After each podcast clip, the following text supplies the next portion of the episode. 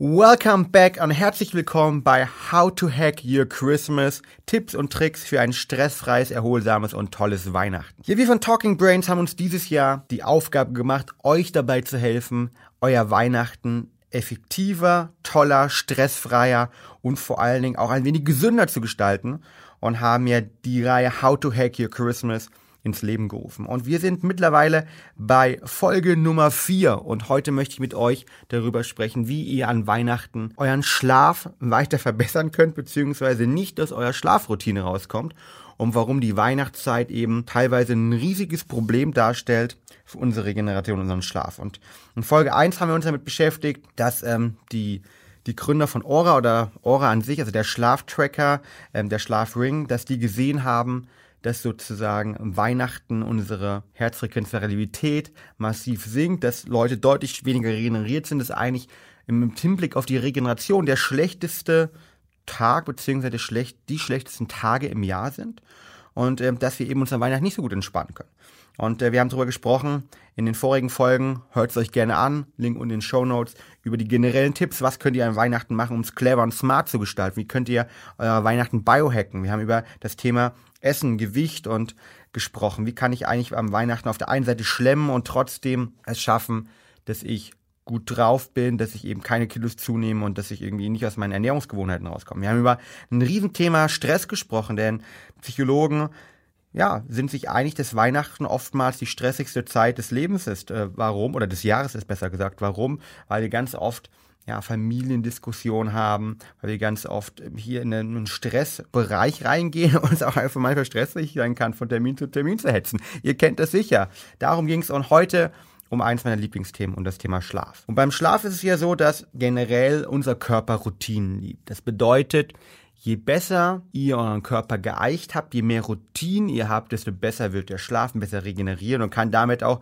vielleicht besser mit umgehen, wenn er mal ein paar Tage richtig unter Feierstress gesetzt wird. Das heißt, Routine ist wichtig. Auf der anderen Seite ist es so, dass wir natürlich immer, und ich kenne das selbst bei mir, an Feiertagen, man hat endlich Urlaub, man kann mal länger ausbleiben, man kann irgendwie nochmal sich mit fünf, sechs, sieben Freunden später treffen, man will vielleicht Familie und Freunde unter einen Hut bringen und trifft sich dann um 22, um 23 Uhr erst mit denen und kommt dadurch natürlich komplett aus den Routinen raus. Das heißt, der Schlaf an den Feiertagen ist insgesamt richtig, richtig schlecht. Und das zeigen auch die Daten von Aura die sehen, dass der wir deutlich an den Feiertagen deutlich weniger schlafen, nachdem wir Menschen eben nach einem Rhythmus leben und der Rhythmus des Tags, der Nacht für uns unglaublich wichtig, wie die Schlafqualität wichtig ist, ist eben jede Veränderung des Schlafes, wenn ich ein paar Stunden später ins Bett gehe, extrem schlecht, weil ich eben aus diesem Rhythmus rauskomme und aus meinem Routine rauskomme. Das heißt, der erste große Hack, den ich euch mitgeben möchte, ist, versucht, wenn es irgendwie geht, in euren Routinen zu bleiben.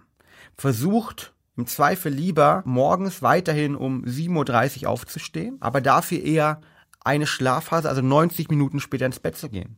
Das bedeutet, wenn ihr normal um 22 Uhr ins Bett geht, geht erst um 23.30 Uhr ins Bett und versucht ganz genau 90 Minuten später ins Bett zu gehen, weil unser Schlaf ja in unterschiedlichen Phasen strukturiert ist und jede Phase eben aus einer leichten Phase, leichten Schlafphase, einer Tiefschlafphase und einer REM-Phase besteht und äh, diese Phasen ungefähr 90 Minuten ausmachen. Das heißt, das ist zum Beispiel auch etwas, was wir unseren Sportlern ähm, empfehlen. Wenn ich mit Bundesliga-Spielern zum Beispiel zusammenarbeite und die fragen, ja, ich habe abends irgendwie ein späteres Spiel, was soll ich machen, wann gehe ich ins Bett, ähm, eben immer in diesen Phasen denken. Also wenn man normal um 22 Uhr ins Bett geht und sagt, okay, jetzt gehe ich eben später ins Bett, nicht um einfach um 23 Uhr ins Bett gehen, sondern um 23.30 Uhr ins Bett gehen. Und dann wieder morgens zur selben Zeit aufstehen, weil unser Körper dann eher in den Routinen drin bleibt. Also erster Hack, versucht irgendwie in den Routinen zu bleiben, versucht, wenn es irgendwie geht, auch gleichzeitig ähm, zur selben Zeit ins Bett zu gehen, euch ein bisschen nach eurer Routine zu richten, um da nicht komplett rauszukommen. Unser Körper braucht bis zu ein, zwei Wochen, um dann wieder sich an die Routinen ranzugewöhnen. Das wäre doch schade,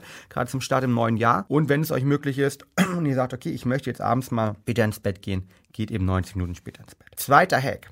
Ja, typische Situation. Essen bei den Eltern, Essen bei Oma und Opa.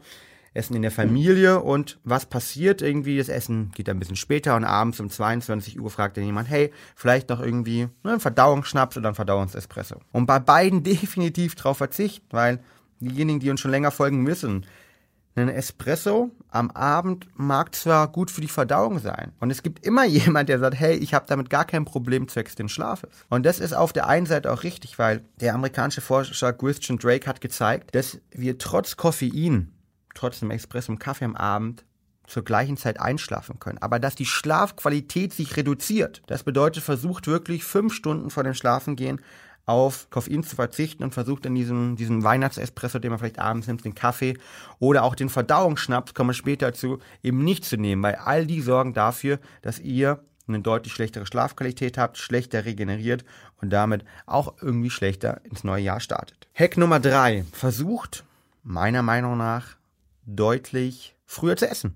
Wir essen alle viel, viel zu spät und spätes Essen sorgt dafür, dass ich mich eben nachts nicht so gut ähm, erholen kann, weil der Körper einen Großteil der Verdauungsaktivität, der Energie eben für die Verdauung benötigt. Und wenn ich eben um 22 Uhr erst esse und das letzte Dessert um 22 Uhr nehme, dann falle ich vielleicht ins Foodkoma.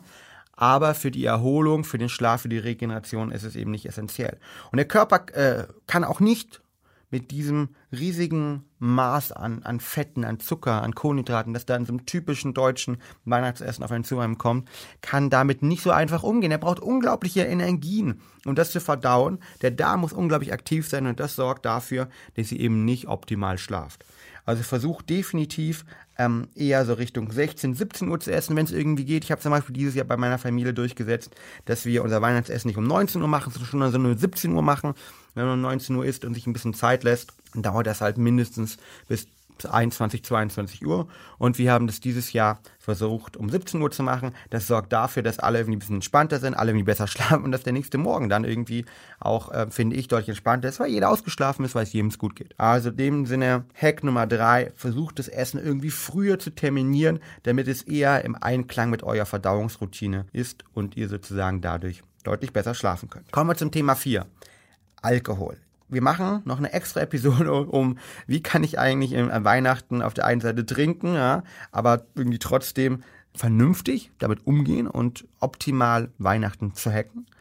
Aber beim Thema Alkohol und Schlaf geht es vor allen Dingen darum, dass Alkohol am Abend dafür sorgt, dass wir zwar vielleicht einschlafen können, aber vor allen Dingen die Schlafqualität wieder reduziert. Weil Alkohol unterdrückt vor allen Dingen die REM-Phasen und sorgt dafür, dass ihr eine schlechtere Schlafqualität habt. Das heißt, im Endeffekt des Tages hier ganz klar Alkohol vor dem Schlafengehen verzichten, um eben die Schlafqualität langfristig zu erhöhen. Letzter Hack von meiner Seite. Ja, wir haben alle eine riesige Weihnachtsbeleuchtung. Überall ähm, beim Nachbar sind vielleicht die Weihnachtsbeleuchtung an, ihr habt irgendwie einen Baum geschmückt und ähm, vielleicht sind auch neben eurem Fenster sogar die Weihnachtslichter anmontiert.